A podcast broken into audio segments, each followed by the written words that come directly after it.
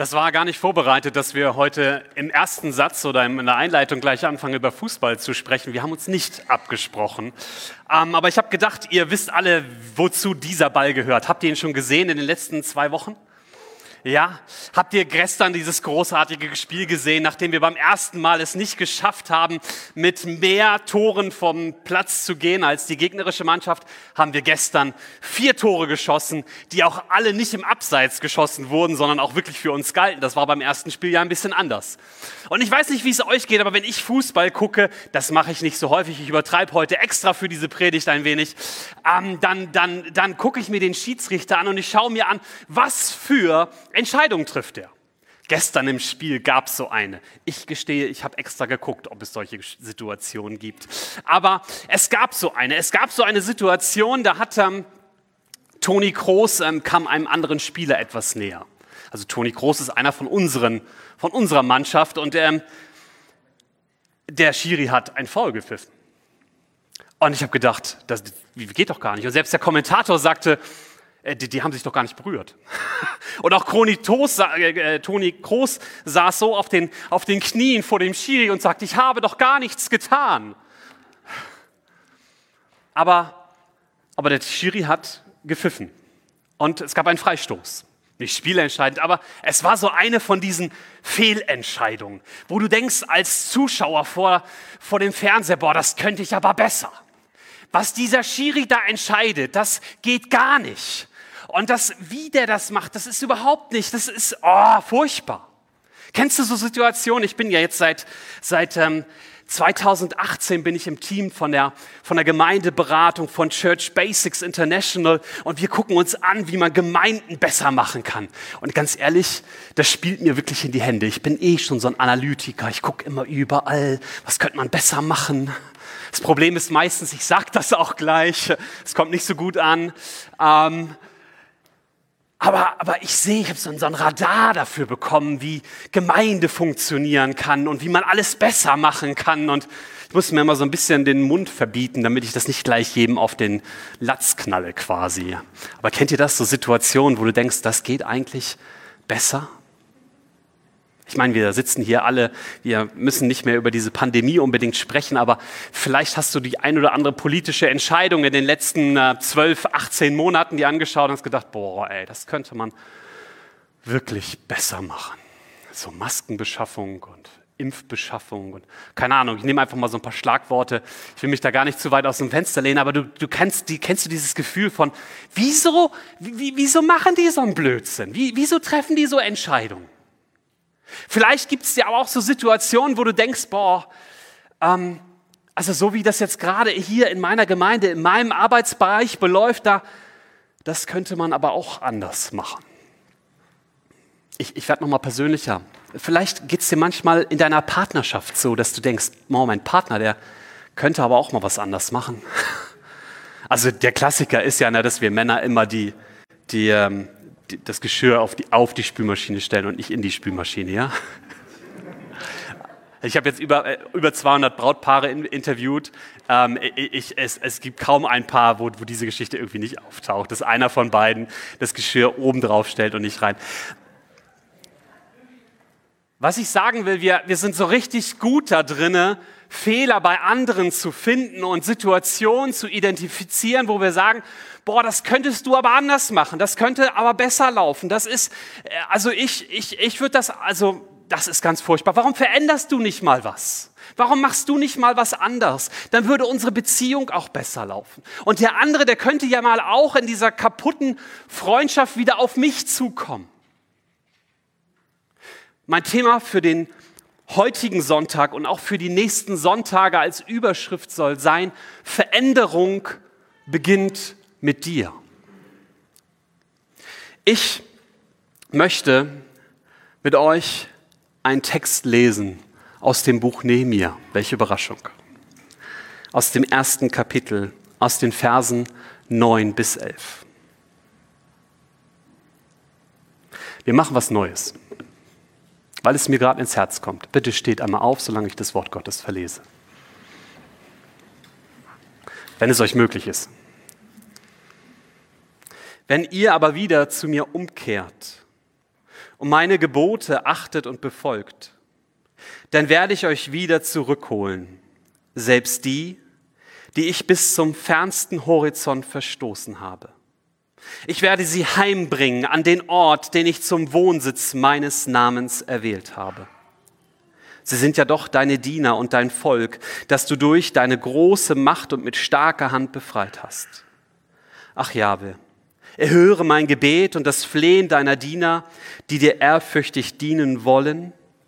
Lass es mir, deinem Diener, doch heute gelingen, dass er bei diesem Mann Erbarmen findet. Er war nämlich Mundschenk beim König. Ich bete noch einmal.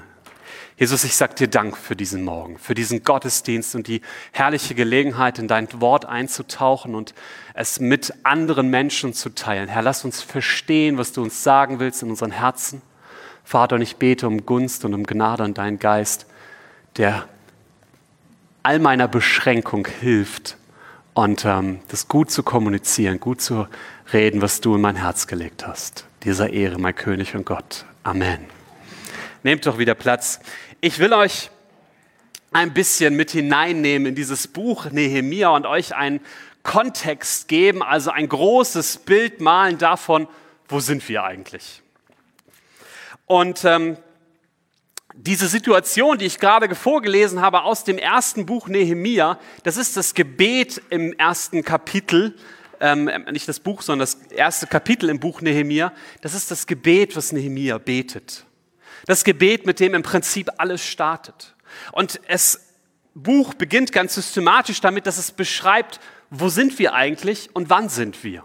Und das ist sehr gut nachvollziehbar. Wir sind im Jahr 444 vor Christus, im 20. Regierungsjahr des Artaxerxes in der Stadt Susa in Persien. Und ich will euch mal sagen, was so quasi die letzten 100 Jahre passiert ist. Für diejenigen, die schon mal ein bisschen im Alten Testament gelesen haben, die wissen, dass es irgendwann eine Zeit gab, wo das ganze Volk Israel verschleppt wurde nach Babylon. Man spricht vom sogenannten babylonischen Exil. Und ich habe ein paar Jahreszahlen für euch dabei und ganz oben steht immer drüber ähm, das 444. Jahr ähm, vor Christus. Und ähm, 95 Jahre zuvor endete dieses babylonische Exil und die ersten Juden durften wieder zurückkehren nach Jerusalem. 92 Jahre, also die haben relativ schnell begonnen danach, einen neuen Tempel aufzubauen. Der wurde zerstört im Vorfeld und sie haben wieder angefangen mit der Fundamentlegung. Wenn wir nochmal einen weitergehen, es hat dann auch gar nicht so lange gedauert. Ähm, 69 Jahre zuvor, also irgendwie was um die 30 Jahre, haben sie Tempelbau betrieben. Ähm, da wurde der Tempelbau abgeschlossen und der Tempel eingeweiht. Das heißt, in Jerusalem stand der zweite, der neue Tempel. 42 Jahre vor diesem Ereignis wird Xerxes König über Persien. Und er sucht sich bald eine neue Ehefrau und von der hat der eine oder andere Bibelleser auch schon mal gehört. Auf der nächsten Folie ist es dann zu sehen. Ähm, 35 Jahre zuvor wird Esther Königin in Persien. Das ist das Buch, was nach Nehemia kommt, falls du die Reihenfolge noch nicht so ganz ähm, kennst. Und dann wird durch die Ereignisse dieses Buches Esther das Purimfest eingeführt, 29 Jahre vor diesem Ereignis. Und dann schauen wir noch mal einen weiter. 20 Jahre zuvor, das ist so, was ich gerade schon sagte, Artaxerxes, der Sohn von Xerxes, wird König, nachdem sein Vater ermordet wurde und 14 Jahre zuvor in dem Buch Esra zu lesen, weitere Juden kehren aus dem Exil zurück. Warum ist das Ganze wichtig? Was passiert hier, dass ich euch diese ganze geschichtliche ähm, Sache erkläre? Jetzt lass uns mal ganz kurz in das Jahr 2021 gehen und fang mal an, in deinem Kopf 95 Jahre zurückzuspulen. Die Welt veränderte sich damals nicht so schnell wie heute. Aber vor 95 Jahren war diese Welt eine ganz andere. Und Nehemia wuchs, wuchs in Persien auf. Er war noch nie in Israel gewesen, noch nie in Jerusalem gewesen. Er wusste nur, bevor ich geboren wurde, wahrscheinlich noch bevor Esther geboren wurde, sind die Juden schon zurückgekehrt und der Tempel wurde aufgebaut. Es war für ihn eine große Größe zu wissen, ich bin eigentlich Jude, ich komme eigentlich aus einer Stadt, wo ein Tempel ist und eine Stadt hat natürlich Mauern und auch ein Tor und all das und vielleicht war das so seine Vorstellung. Und dann kommt diese Botschaft an ihn ran. Vielleicht hast du in der Vorbereitung schon das Buch Nehemiah für dich gelesen. Und ein Bruder kommt zu Besuch und sagt, hey, er fragt, und wie geht's der Stadt Jerusalem? Wie, wie, wie geht's dem Ort, wo wir alle herkommen? Und er hört diese Botschaft, dass die Mauern noch immer im Trümmern liegen und die Tore verbrannt sind. Und Nehemia bricht über dieser Situation zusammen. Wenn du dir das anschaust und liest, dann heißt es dort in, in einem kurzen Satz, als ich das hörte, setzte ich mich hin und weinte. Ich trauerte tagelang, fastete und betete Gott zum Himmel. Der hat tagelang nichts mehr gegessen. Der hat gebetet. Der war so erschüttert von der Situation, die er mitbekommen hatte, von dieser Information, die er bekommen hatte. Wer war Nehemia eigentlich? Wer war dieser Mann? Mundschenk. Jetzt hat der ein oder andere vielleicht Asterix vor Augen und den Mundschenk, den es dort gab von, ähm, äh, von Cäsar, also so ein Vorkoster, der einfach nur mal guckt, ob der Wein schmeckt. Das ist kein Sommelier gewesen, also kein Weinkenner, der einfach nur sich gut auskannte. Nein, der Mundschenk, das war die Person, die für das leibliche Wohl des Königs verantwortlich war. Ich würde interpretieren, der hat alles kontrolliert. Vom Weinanbau, vom Gemüseanbau, bis zur letzten Verkostung. Der hat diesen ganzen Prozess von Einkauf, der war sowas wie der Küchenchef oder noch einer darüber, keine Ahnung. Er hat einfach alles in seiner Hand gehabt, was dafür sorgte, dass es dem König gut ging. Das war nicht irgendjemand, der nur beim König stand und ab und zu mal probiert hat, ob der Wein ganz gut ist und kein Gift drin ist. Nein, es war jemand, der gelernt hatte, komplexe Zusammenhänge ähm, zu bewerkstelligen. Es war jemand, der vertraut war mit dem König. Und dann hört er davon. Und es war so ungefähr November, Dezember im Jahr 444 vor Christus. Und es heißt, er beginnt mit diesem Gebet. Und manchmal, wenn wir in der Bibel sowas lesen, dann denken wir, naja, der hat das einmal gebetet und anschließend aufgeschrieben. Also so wie ich das verstehe, hat er das gebetet. Und gebetet und am nächsten Tag nochmal gebetet und nochmal gebetet und am nächsten Tag nochmal gebetet und dann irgendwann mal Jahre später aufgeschrieben, was er jeden Tag gebetet hat. Und diesen Auszug aus diesem Gebet, den habe ich eben vorgelesen. Und dort heißt es, Gott schenkt mir, oder er sagt ganz wortwörtlich, lass es mir, deinem Diener, doch heute gelingen. Das steht in diesen Worten drinne. Ich finde, das ist der, der Kern, um den es mir heute geht. Lass es mir, deinem Diener, doch heute gelingen. Hast du schon mal so gebetet? Hast du schon mal gebetet? Gott schenkt mir eine Möglichkeit. Gott schenkt mir, ich bitte dich darum, dass du mir eine Gelegenheit gibst. Gott, gib mir bitte irgendwie die, die Möglichkeit, in, in meinem Herzen ist eine Bereitschaft gewachsen. Gott, ich möchte den richtigen Moment abpassen. Gott, ich bete, dass du möglichst machst, was ich nicht tun kann. Aber wie kommt Nehemia nach, nach dieser Botschaft von, von da ist alles kaputt hin zu, dieser, zu diesem Gebet, Gott schenkt mir eine Möglichkeit, dass ich etwas verändere?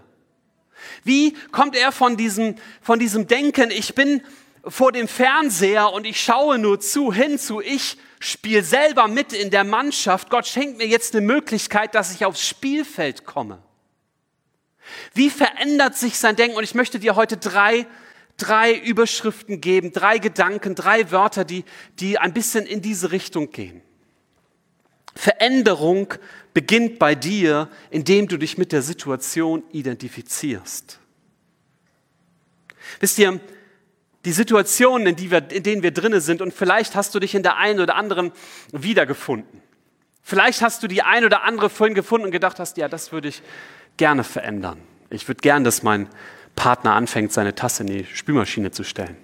Aber vielleicht gibt es auch noch wesentlich, wesentlichere Gründe, die du verändern willst in eurer Beziehung oder du bist hier und schaust in die Kamera oder was auch immer oder in, auf den Bildschirm und, und denkst, boah, eigentlich habe ich so eine Sehnsucht im Herzen, dass ich Gott wieder näher bin. Wie kommt Nehemia zu diesem Punkt und er identifiziert sich mit dem, was passiert ist? Ich möchte euch ähm, zwei Verse vorlesen, die vor dem Abschnitt sind, den ich eben gelesen habe. Nehemia bekennt Gott gegenüber seine Mitschuld an den Wegen Israels. Nehemia 1, 6b bis 7. Und ich bekenne dir alle unsere Sünden gegen dich und die von meiner Familie und mir. Wir haben uns schwer an dir vergangen. Wir haben die Gebote, Gesetze und Anordnungen missachtet, die du deinem Diener Mose gegeben hast. Da ist dieser Nehemia, aufgewachsen in Persien, hat nichts zu tun mit dem, was gelaufen ist. Gar nichts. Er, er war noch nicht mal in Israel. Er hat noch nicht mehr gelebt, als das babylonische Exil anfing. Und trotzdem sagt er Gott, wir haben uns versündigt. Ich bin mitschuld daran, wie die Situation jetzt ist. Ich habe etwas damit zu tun, wie die, wie, wie die Situation ist und Gott vergib du mir. Es ist ein, ein, Mit, ein Bekenntnis einer Mitschuld über den Zustand seiner Stadt. Ich weiß nicht, wie es euch geht. Ich habe immer wieder einen Blick dafür, wie viel Müll um mich herum auf den Fußböden liegt. Wenn ich draußen unterwegs bin, manchmal denke ich, boah, wie kann es sein, dass überall so viel Müll rumliegt? Und das sollten die anderen doch besser machen, oder? Warum schmeißt jemand seinen Müll weg? Wisst ihr, wir können dieses Problem in der Regel, also ich kann das nicht lösen. Ob, ähm, wenn ich mir anfange, das Thema Weltmeere anzuschauen oder sonst was, dann, dann bin ich sowieso sofort ohnmächtig, was das Müllproblem angeht. Aber wisst ihr, was ich verändern kann? Den Müll vor meinen Füßen, den kann ich aufheben. Ich kann dafür sorgen, dass ähm, vor meiner, in meiner Situation kein Müll da ist, dass ich keinen hinterlasse. Natürlich können wir darüber schimpfen, wie andere Dinge machen, aber wir können auch anfangen, Dinge zu verändern, indem wir einfach mal den Müll aufheben. Vielleicht kennst du die Geschichte von ähm, dem kleinen Jungen und dem Mann und den Seesternen. Hast du die schon mal gehört? Die begleitet mein Leben schon eine ganze Weile. Da ist ein Strand voller Seesterne. Nicht einer, hunderte. Und ähm, ein kleiner Junge läuft mit seinem Eimer am Strand entlang und sammelt diese Seesterne ein. Und dann geht er zum Wasser und ähm, bringt sie wieder zurück ins Wasser, sodass sie wieder im Wasser sind.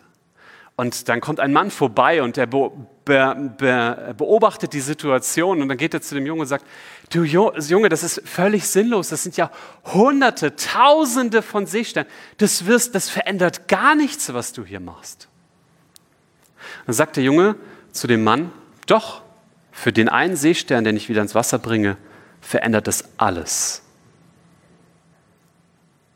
Wenn wir nicht anfangen, uns mit den Dingen zu beschäftigen, mit der Situation zu identifizieren, in der wir drinnen stecken, mit den Beziehungen, in denen wir sind. Ich habe schon so viele Ehen und Beziehungen und ähm, Dinge gesehen und ich glaube, das Problem kommt nicht immer nur von einer Seite. Und wenn du denkst, boah, ich würde gern was an meiner Partnerschaft verändern, dann ähm, könnte es sein, dass du Möglichkeiten hast, dass es nicht zuerst darum geht, dass dein Partner sich verändert, sondern dass bei dir etwas anfängt? Wie ist es mit Freundschaften, die, die, die so einen Zerbruch erlebt haben, wie so Mauern, die, die am Boden liegen? Wäre es nicht möglich, dass, dass du erste Schritte machen kannst, damit es wieder in Ordnung kommst? Dass du bei dir anfängst? Ich weiß nicht, wie die Prediger nach mir das verarbeiten werden, aber ich finde, das Buch Nehemia ist ein großartiges Buch, um zu verstehen, was Buße ist, was Umkehr ist. Es gibt eine Situation, ich greife mal ein bisschen vor in einem späteren Kapitel, dort heißt es, und das ganze Volk tat drei Stunden lang Buße über dem, wie sie unterwegs waren. Und es ist eins der ersten Male, dass ich das Wort Buße als so etwas Positives wahrgenommen habe. Oh, was für eine Stimmung, keine Mitleidsstimmung, sondern so eine Stimmung von, komm, wir kehren alle um, wir machen jetzt mal Klartisch und wir räumen auf, wir bringen etwas in, in Ordnung. Ich kann verändern, was vor meinen Füßen liegt und so viel zur Verbesserung beitragen, wie mir möglich ist. Veränderung beginnt bei dir. Das ist der zweite Satz, durch Inspiration. Nehemia kennt das Versprechen Gottes. Dort betet Nehemia ja folgende Sätze, folgenden Gedanken. Wenn ihr aber wieder zu mir zu umkehrt und meine Gebote achtet und befolgt, dann werde ich euch wieder zurückholen, selbst die, die ich bis zum fernsten Horizont verstoßen habe. Ich werde sie heimbringen an den Ort, den ich zum Wohnsitz meines Namens erwählt habe. Wisst ihr, ich glaube, Nehemiah wusste ganz genau, wer Gott ist und wie Gott sich die Welt vorstellt. Er hatte eine Idee davon, nicht nur eine Idee, sondern eine klare Vorstellung. Gottes Vorstellung von, für unser Volk ist, dass wir in Jerusalem leben und dass diese Stadt ganz ist und dass die völlig in Ordnung ist und dass das ist der Wohnsitz. Das sagte hier. Und dann werde ich bei ihnen sein dann werden alle wieder zurückkehren. Und was Nehemia an dieser Stelle entdeckt ist, es gibt einen Unterschied zwischen dem Ist-Zustand und dem, was Gott sich vorstellt. Aber er, er sagt nicht, naja, ich gebe mich äh, zufrieden mit dem, was ist, sondern er lässt sich inspirieren von diesem Plan Gottes. Vielleicht kennt dies die jüngere Generation nicht, aber es gibt ja so, eine, so einen mittlerweile eher sprichwörtlichen Begriff, der heißt Blaupause. Wisst ihr, was damit gemeint ist? Eigentlich eine Zeichnung. Eine Abschrift von einer technischen Zeichnung. Das wurde so um 1850 ähm, ähm, erfunden und war dann ganz, ganz viele Jahre, mittlerweile im digitalen Zeitalter nicht mehr notwendig, aber war ganz lange Zeit ein wichtiger Punkt. Aber eine Blaupause, das ist so der Begriff geworden für etwas, was die Zeichnung darstellt, wie es eigentlich sein soll. Kennst du die Blaupause Gottes für dein Leben? Kennst du das, was Gott sich vorgestellt hat für deine Ehe? Kennst du das, wie Gott sich vorgestellt hat, wie deine Beziehungen, deine Freundschaften laufen sollten? Kennst du dieses Bild, was Gott davon hat und wie er da sitzt und denkt, boah, ich habe so eine tolle Idee über deinem Leben? Ich habe ich hab ein Bild, das ist viel größer, viel herrlicher, viel, viel, viel besser als das, was du gerade lebst. Es ist diese Idee von, da ist so viel mehr als das, was wir leben und ausschöpfen können. Und desto mehr ich mich mit der Blaupause Gottes für mein Leben beschäftige, desto mehr Inspiration wächst da drin. Und ich denke, boah Gott, du schenkst mir so viel Raum zu Wachstum. Da ist noch so viel Luft nach oben. Was denkst du, nachdem hier in diesem, für dieses Gebäude viele Pläne gemacht wurden? Was denkst du, wie ist der Plan Gottes für diese Gemeinde? Wie ist der Plan Gottes für deinen Arbeitsbereich? Wie ist der Plan Gottes? Hast du schon mal gefragt? Hast du dir dieses Bild schon mal vor Augen gerufen? Hast du schon mal darüber nachgedacht, was Gott sich vorstellt?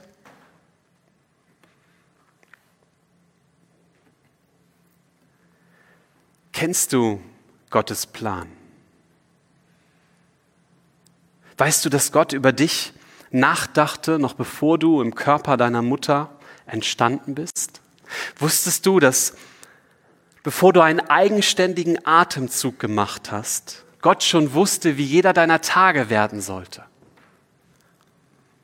Bevor du dein erstes Wort sprechen konntest, sagte er schon im Himmel über dich, wer du bist und wie sehr er dich liebt.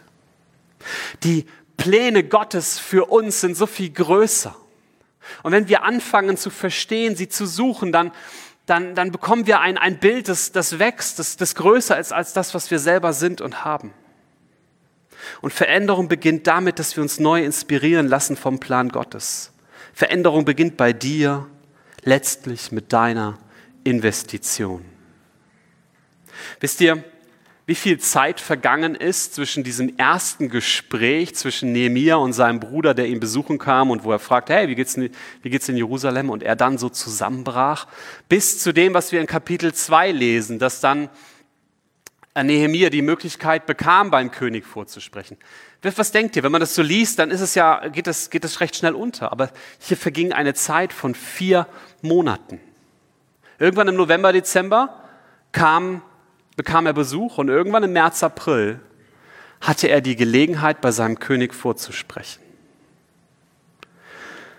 Und diese Monate überschreibt Nehemia mit diesem Satz, ich bete und faste tagelang. Ich denke, aus dem Gebet der ersten Tage wuchs über Monate hinweg eine Vision im Herzen von Nehemia. Mit der Vision wuchs der Wunsch, Gott schenkt mir eine Möglichkeit, mich und mein Leben zu investieren. Ich lese noch einmal. Ach Jahwe, erhöre mein Gebet und das Flehen deiner Diener, die dir ehrfürchtig dienen wollen. Lass es mir, deinem Diener, doch heute gelingen. Lass es mir doch heute gelingen. Schenk mir doch heute eine Möglichkeit. Schenk mir doch eine Möglichkeit, etwas zu verändern, etwas zu tun, dass ich bei diesem Mann Erbarmen finde. Wisst ihr, wenn wir über Investments sprechen, ich bin kein BWLer und jeder, der da mehr Ahnung hat von als ich, verzeih mir, wenn meine Bilder und meine Beispiele stümperhaft sind. Aber so viel habe ich wahrscheinlich über Investment verstanden. Investment ist nicht, dass du für etwas bezahlst. Investment ist nicht, dass du einen neuen Rasenmäher anschaffst oder ähm, na, vielleicht schon, aber ein Handy, eine Handtasche, irgendetwas, was du für dich, für deinen Konsum anschaffst, das ist nicht ein Investment. Wenn du in einen Laden gehst und dir einen Sack voller Bohnen kaufst und den Sack voller Bohnen aufisst, dann ist das kein Investment. Wenn du diesen Sack voller Bohnen aber kaufst und die Bohnen einpflanzt, dann ist es ein Investment, weil du das Potenzial siehst. Du siehst, dass du etwas von dir, was du angeschafft hast, weggeben kannst, aus deiner Kontrolle geben kannst, dass du etwas an eine Stelle geben kannst, wo du nicht dafür nichts davon hast im ersten Moment. Etwas wird aufgehen und vielleicht Früchte tragen, aber nicht jede Bohne. Nicht jede Bohne bringt Früchte. Nicht jede Bohne ähm, wird dir wieder mehr Bohnen liefern. Das ist der Unterschied zwischen den Dingen, die man für etwas bezahlt und die man investiert. Du musst etwas geben und du musst es aus der Kontrolle geben. Du musst es ähm, Du musst vielleicht nur das Potenzial sehen, sagen, hier gebe ich mich neu rein. Weißt du, wenn du anfängst zu sagen, ich ähm, habe für mich verstanden, diese Situation, in der ich bin, drinne bin, die, mit der identifiziere ich mich. Meine Ehe, meine Beziehung, meine Freundschaften, der Bereich in der Gemeinde, was auch immer du vor Augen hast, wo du denkst, boah, hier müsste Veränderung geschehen. Dann ähm, denkst du, wow, das ist, ist etwas, was mit mir zu tun hat und du denkst, ja, ich, ich habe eine Idee davon, dass, dass das wieder besser laufen könnte. Aber jetzt braucht es noch dein Investment. Und du hast keine Garantie dafür, dass die Beziehung besser wird. Du hast keine Garantie dafür, dass das, was du investieren wirst, auch Früchte trägt. Aber es ist immer noch mehr, als wenn du nichts tun wirst. Du wirst immer noch mehr ernten können, als wenn du nicht investierst.